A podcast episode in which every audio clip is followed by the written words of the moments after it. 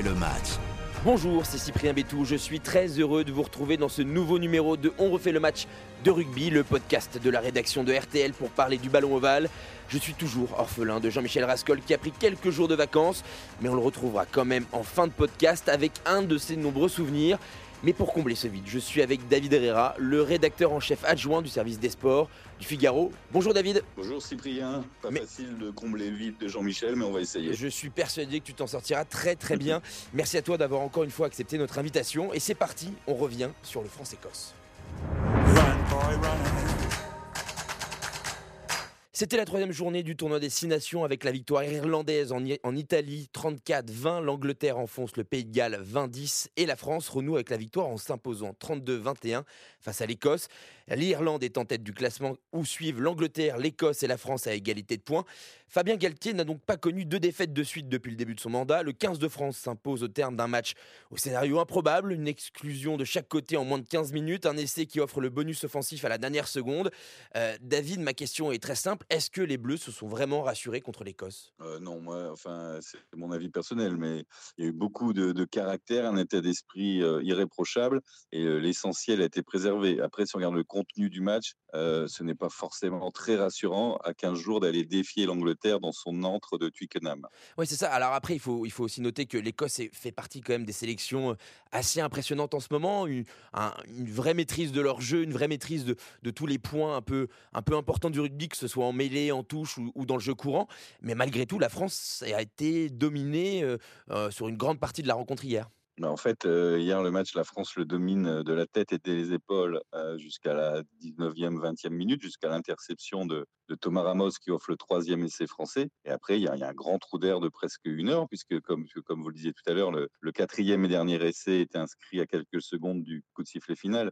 Donc pendant une heure, l'équipe de France est vraiment, véritablement dominée. C'est pour ça que je dis qu'il y a, peut-être une pointe d'inquiétude avant, avant un déplacement qui s'annonce beaucoup plus compliqué, beaucoup plus féroce encore. Ce qui est plus inquiétant, c'est ailleurs, c'est qu'on ne comprend plus vraiment ce que veut faire cette équipe de France. Il y a un an, on comprenait parfaitement.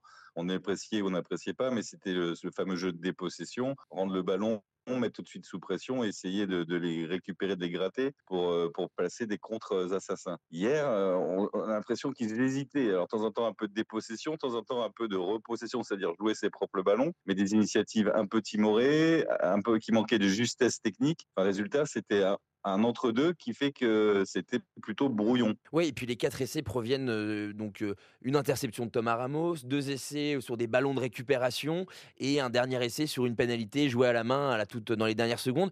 Euh, le jeu offensif et le jeu d'attaque français, il est où Il est passé où, David? Eh ben, il est passé où? C'est bien, c'est bien la question. En fait, il est passé nulle part parce qu'il n'existait pas avant. Il faut quand même être clair sur cette série de 14 victoires qu'on a tous savouré, et à raison, hein, c'était légitime, euh, la, France ne, prenait pas le jeu à son compte. Et il prenait le, contre, il prenait une grosse pression, il mettait une grosse pression défensive, il faisait le maximum pour, pour étouffer l'adversaire mais ne jouait pas vraiment de ses propres ballons, ne partait pas de son camp avec ses propres ballons. Enfin, bien sûr, on peut toujours trouver quelques exceptions qui confirment la règle. Et là, aujourd'hui, où elle se voit par les consignes arbitrales qui sont beaucoup plus strictes sur les, sur les rocks, c'est ce qui s'explique facilement, c'est une année de Coupe du Monde. Comme tous les quatre ans, World Rugby, quand la Coupe du Monde approche, on serre la vis, euh, convoque tous ces arbitres, voilà, et leur dit on veut du spectacle, on veut du jeu à la Coupe du Monde, donc là vous êtes beaucoup plus sévère. Et donc d'un seul coup, ça met en, péril la tactique française qui avait aussi bien marché pendant près de deux ans. Donc la France doit s'adapter, doit jouer plus, et c'est là qu'on a remarqué que sur ces prises d'initiative, ça manque d'idées, ça manque de suite dans les idées, ça manque un peu de justesse technique. Et peut-être le pire, ça, manque de, justesse et, d'improvisation ou de, de, maîtrise dans les courses. Il n'y a pas, le porteur de balle n'a pas quatre, cinq solutions autour de lui. Ça, ça, manque, ça manque de soutien efficace. Donc ça manque de, justesse collective aussi. C'est pas que technique, c'est aussi du, jeu collectif. Si, on regarde bien, donc on est à, on est à deux victoires, une défaite dans, depuis le début de ce tournoi à la troisième journée. Euh, on a affronté l'Italie, l'Irlande, l'Écosse. Au niveau jeu d'attaque, l'Italie a proposé plus de choses, l'Irlande nous a euh, euh, surclassé et l'Écosse a proposé plus de choses aussi. Hier, on a vu notamment un énorme Finn Russell, un énorme Hugh Jones Chose qu'on n'a pas vu nous avec nos joueurs qui sont pourtant bourrés de talent. Effectivement, effectivement. Euh, Romain Tamac, euh, c'est pas question de l'accabler, mais il est, il est, plutôt transparent. Enfin, ça remonte à la tournée de novembre. Hein. Si je réfléchis, ça fait au moins six matchs. Depuis sa blessure, en fait. Il ne fait pas de coup déclaré ouais, depuis sa blessure. Il ne va pas mordre dans la ligne davantage. Il n'essaie pas de, de, de, faire la différence seul, puisque c'est une simple courroie de trans transmission, mais sans, sans, un petit grain de folie ou un petit grain d'audace qui aiderait le, le, 15 de France à aller, à aller de l'avant? Et dont il est capable, parce qu'on se souvient de ça. On se souvient de, Bien sûr de sa, contre-attaque contre la Nouvelle-Zélande. Donc il est capable de ça. Il a cette fibre-là, mais on a l'impression qu'il a du mal à la retrouver. Mais euh, mal à retrouver ou peut-être du mal à oser. Le, le discours de. Peut-être la consigne n'est pas la bonne, été... oui, c'est vrai. Voilà, il y a l'impression qu'il y a un peu de friture sur la ligne. D'un côté, le, 15 de, le staff de 15 France nous dit qu'il a demandé à ses joueurs de faire un peu plus de repossession, c'est-à-dire de jouer ses ballons. Après, là, ils disent oui, mais là, ils l'ont mal fait, ils ont joué depuis leur camp, on s'est épuisé, c'est l'énergie, ça sert à rien. Et donc, euh, finalement, entre consigne, contre consigne, un coup, il faut jouer plus, un coup, il faut jouer moins. Je pense que les joueurs, c'est pas très clair dans leur esprit. Et c'est peut-être pas très clair dans l'esprit non plus du, du staff qui, qui donne visiblement ordre et contre-ordre. Donc, euh, en ce moment, il y a un peu de flou, oui. Ouais. Alors, ce qui a marqué le match, c'est évidemment euh, Mohamed Awas, ce deuxième carton rouge oui. pour lui au niveau international. Ça n'était jamais arrivé à un autre joueur français. Euh, décidément, euh, il n'apprécie pas trop l'Écosse. Est-ce que pour lui, la Coupe du Monde s'éloigne oui. ou alors, on va dire qu'il a une dernière, dernière chance Mais bon, c'est quand même compliqué à ce niveau-là. Là. Oui, alors là, il y, y, a deux façons d'envisager les choses. Il y a ce qu'a dit Fabien Galtier qui, tout de suite ça. après, est venu à son secours, ce qui est honorable, en disant on va le protéger, on va l'aider, en, en, en tâchant d'expliquer que c'était une faute involontaire, que c'était un peu trop d'envie, il n'était pas. C'était plus maladroit que méchant, etc. Tout ça, on peut l'entendre. Et même la volonté de défendre, on peut l'entendre. Sauf que Mohamed Awas a 15 sélections. En 15 sélections, il a déjà pris deux cartons rouges. Sachant qu'en face, les arbitres vont forcément le surveiller beaucoup plus oui, et que oui. les adversaires vont forcément le chambrer beaucoup plus pour essayer de le faire dégoupiller.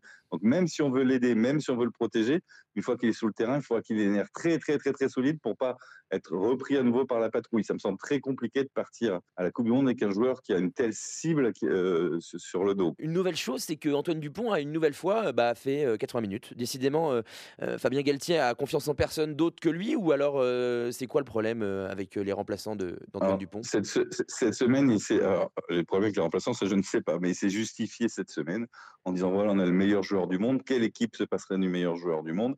C'est notre capitaine. Quelle équipe se passerait de son capitaine dans les dernières minutes décisives? Et il a ajouté, voilà, une saison euh, en équipe de France. Il a joué deux matchs en novembre parce que le troisième était suspendu. S'il joue ces cinq-là, ça fera sept matchs avant la Coupe du Monde. Est-ce que vous trouvez que c'est vraiment abusé de le faire jouer sept matchs? La réponse est non.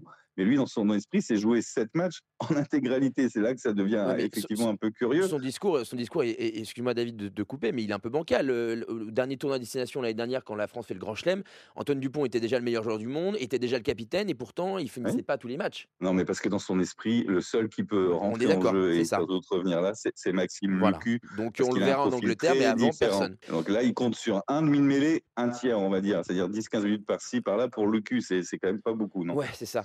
Et puis la grosse tuile de, de cette ah rencontre, oui. bah, c'est Anthony. Gelonche, victime a priori d'une rupture du ligament croisé à quelques mois de la Coupe du Monde. Euh, c'est cruel et dur pour un taulier de l'équipe de France et du groupe France. Quoi qu'il arrive, euh, pour Fabien Galtier et pour euh, l'ensemble du groupe, c'est un coup derrière la tête. Quoi. Gelonche s'était rendu vraiment indispensable depuis la tournée en Australie il y a, il y a près de deux ans, où d'ailleurs il avait été nommé capitaine en l'absence d'Antoine Dupont pour, pour, cette tournée. Ce qui veut dire que c'était un leader, c'est un cadre incontournable. C'est le, le, le, premier à, stopper les, offensives adverses. C'est aussi très souvent le premier relayeur entre, les avants et, euh, et, les trois quarts. On a vu également son relais, son soutien sur l'action de, de, Damien Penaud il y a 15 jours à Dublin. Non, c'est un très, très, très, très gros coup dur.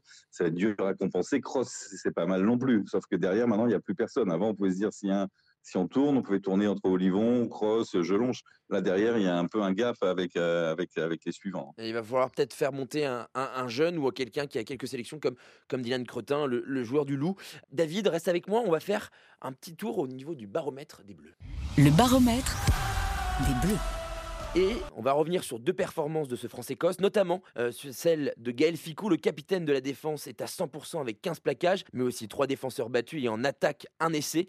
On est d'accord que Gaël Ficou, il est en train de monter en régime là. Oui, il monte en régime. Et euh, n'oublions pas qu'en plus, Là, alors ce match, il a dépanné à plusieurs reprises en mêlée fermée, parce quand les Français n'étaient plus que 7, il a poussé à 5 ou 6 reprises en troisième ligne, voire même en troisième ligne centre. Oui, il monte, en régime, ça c'est une, bonne nouvelle, parce que le Gaël Ficou, quand il est à 100%, ce qui semble être le cas, c'est vraiment le, guide de, cette ligne de trois quarts. C'est également le guide de la défense française. L'autre nom qui est en train de s'imposer de plus en plus, c'est Thomas Ramos qui continue de, s'installer au poste d'arrière avec 83% au but. On peut toujours mieux faire, mais une omniprésence balle en main avec un essai, une interception et surtout 163 mètres parcourus en attaque. Effectivement, il a l'air plus, euh, plus à l'aise et plus entreprenant balle en main que Jaminet, qui lui, à l'inverse, a un jeu au pied sans doute plus long. Si on revient à un jeu complet de dépossession, la question se, se, reposera peut-être. Mais effectivement, il, a marqué des points. Euh, la, concurrence va être, je pense quand même, elle n'est pas réglée. Elle risque d'être féroce et incertaine jusqu'à la Coupe du Monde. Tout, tout n'est pas encore, euh, tout n'est pas encore plié. Et puis surtout, comme ils sont euh, coéquipiers et concurrents déjà dans mmh. leur club, ça risque d'être d'être sympa au quotidien jusqu'à jusqu'au mois de septembre. Juste un dernier mot quand même, parce que moi je, je le trouve incroyable euh, à chaque sortie. Euh, c'est notre deuxième ligne, Thibaut Flamand, qui euh, cesse de s'épaissir dans ce rôle de deuxième ligne, 16 ah plaquages encore, décharge ah bienvenue en attaque, 80 minutes sur un grand rythme, où il s'arrêtera. Mais ça, et ça à trois reprises. Hein. C'est-à-dire qu'il a joué les 80 minutes les trois matchs. Il a plaqué à 95% sur les trois matchs. Il a avancé euh, ballon en main sur les trois matchs. Alors, on, pensait qu'il avait un gros potentiel. Hein. C'est pas une complète surprise. De là à dire qu'il serait à ce niveau-là, euh, moi, je serais à la place de Cameron Walkie, euh, qui est actuellement donc forfait sur blessure. Je m'inquiéterais un peu pour, pour, pour retrouver ma place directement à mon retour de blessure. Maintenant, l'absence de Gelonche, peut-être permettre à Woki de revenir en troisième ligne. Et moi, j'allais dire mieux, moi, David. J'allais dire, est-ce que l'absence de Gelonche, ça peut pas faire les affaires de Thibaut Flamand qui glisserait en troisième ligne? Parce qu'il a déjà joué ce poste-là avec, euh, avec le Stade Toulousain. Euh, il est costaud physiquement, il a, il a le cardio, il a l'impact physique, il a les courses, il a l'intelligence et, et, il manie bien la balle. Est-ce que en, plutôt qu'un Cameron Woki, ce serait pas Thibaut Flamand qui pourrait glisser peut-être en troisième ligne euh? Excellente idée, exactement, exactement. C'était d'ailleurs le, visiblement, le poste qu'il préfère, c'est troisième ligne. Mais à Toulouse, ils ont besoin plus souvent de lui en deuxième ligne, donc il accepte. En équipe de France, il le fait. Mais pour la petite anecdote, euh, Thibaut Flamand, quand il avait 10 ans et ses premières années à l'école de rugby, était formé comme ouvreur. C'est aussi pour ça qu'il a, qu'il a de bonnes mains. Donc lui, c'est un joueur qui est complètement capable de, de, jouer en troisième ligne, que ce soit par sa technique individuelle et surtout par son endurance et, son sens de, de la course. Euh, prochain match le 11 mars prochain à 17h45 contre l'Angleterre à Twickenham. Merci David d'avoir une nouvelle fois accepté notre invitation. Ce fut un plaisir comme toujours. Et, euh, et ben, je te dis à très vite dans le podcast. On refait le match de rugby en tout cas. Plaisir partagé. À très vite. Merci David. À très bientôt. Et pour finir, on va plonger dans les souvenirs de Jean-Michel Rascol. Histoire de Coupe du Monde. Et cette semaine, Jean-Michel, vous allez nous parler d'un grand journaliste, Henri Garcia. Vous aviez commencé à nous parler de lui la semaine dernière. Oui, Henri Garcia, c'était le consultant rugby de RTL. C'est euh, l'homme qui m'a initié, qui m'a appris, qui m'a emmené avec lui sur le tournoi des, des cinq nations à l'époque. Il était directeur de la rédaction de l'équipe et à ce titre-là, il couvrait euh, les matchs du, 15 de France. Et euh, cette année-là, en 91, le 16 mars, nous partons à Twickenham. Twickenham n'a pas encore été rénové. Nous sommes donc en 1991. La rénovation, c'est 1995. C'est le temple du rugby, mais dans sa plus simple expression, et les radio-reporters travaillent dans des cabines des cabines un petit peu fermées et euh, on va commenter un grand match parce que c'est un Angleterre-France qu'on attend depuis très très longtemps. Alors le match euh, commence, Henri Garcia est à mes côtés et puis le technicien qui est lui Rubayard à RTL nous dit il n'y a pas assez d'ambiance, il faut que vous trouviez une solution pour mettre un petit peu plus d'ambiance dans vos commentaires. Et là, devant nous, il y a une fenêtre guillotine. Vous savez, ces fenêtres à l'anglaise qu'on doit pousser vers le haut et qui se coincent en haut. Et donc, on essaye. Et moi, je, tente, j'y arrive pas. Euh, bon, et lui, pareil. Et à deux, finalement, au bout de cinq minutes, on arrive à faire monter le battant de la fenêtre guillotine. On est content, il y a de l'ambiance, on se replace. Henri Garcia se penche un petit peu en avant pour reprendre ses notes. Et là, le pan de la fenêtre guillotine retombe et lui arrache l'arcade. Et là, très embêtant quand même. On est en plein match ça saigne de partout, je suis affolé.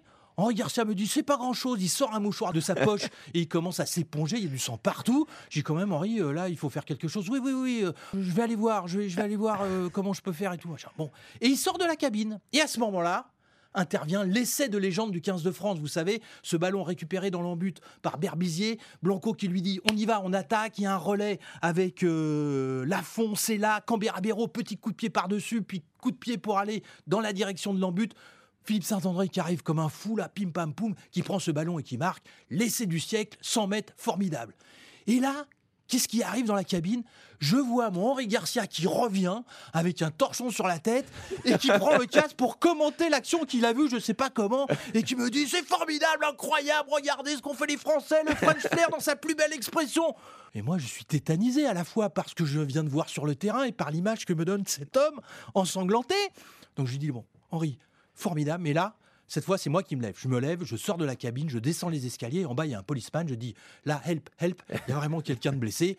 Le gars arrive, voit la tête d'Henri Garcia, appelle les secours. Et on va évacuer Henri Garcia, qui avant de partir prend sa petite mallette. Il avait toujours une petite valise avec lui. Prend sa petite valise, me laisse au commentaire en me disant c'est rien, je reviens. J'ai oui, je et je vais finir le match tout seul. Mais l'histoire n'est pas terminée. Elle est encore plus belle.